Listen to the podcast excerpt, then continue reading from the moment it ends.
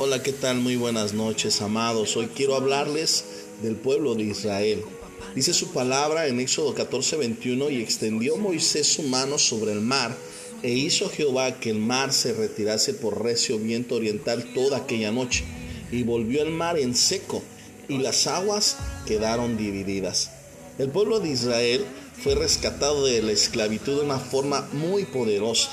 La Biblia describe que fue con mano fuerte, mi brazo extendido, según Salmo 136, 12, con prodigios, maravillas, señales, de las cuales las más poderosas fue la señal de la sangre.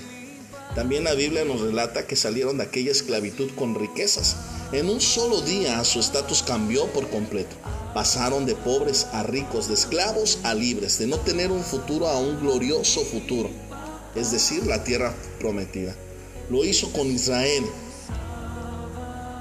así que también lo puede hacer con nosotros.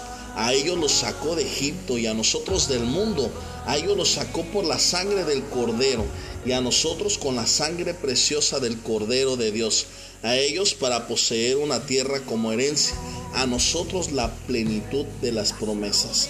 El pueblo de Israel marchaba feliz, guiado por una nube de día y por fuego de noche.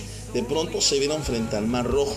Dios los había guiado ahí para demostrar su gran poder y para hundir a sus enemigos, pero ellos no podían verlo. Veían el mar por delante y a sus enemigos pisándole los talones. ¿Cuántas veces nosotros no nos hemos encontrado en esa situación? Que vemos frente a nosotros una gran muralla, frente a nosotros vemos miles y miles de cosas imposibles de poder dar solución. Mas sin embargo, Dios siempre nos ha entregado a nosotros la espada, nos ha entregado el poder de la oración, nos ha entregado todo para que nosotros podamos derribar cualquier muralla, abrir el mar en seco.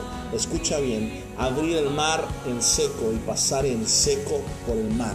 Esto quiere decir que cuando el pueblo de Israel pasó en medio del mar y llegó al otro lado, ninguno de ellos, ninguno de ellos, ninguno, ninguno llegó a ese lugar con los pies mojados, con los pies húmedos. Todos pasaron en seco.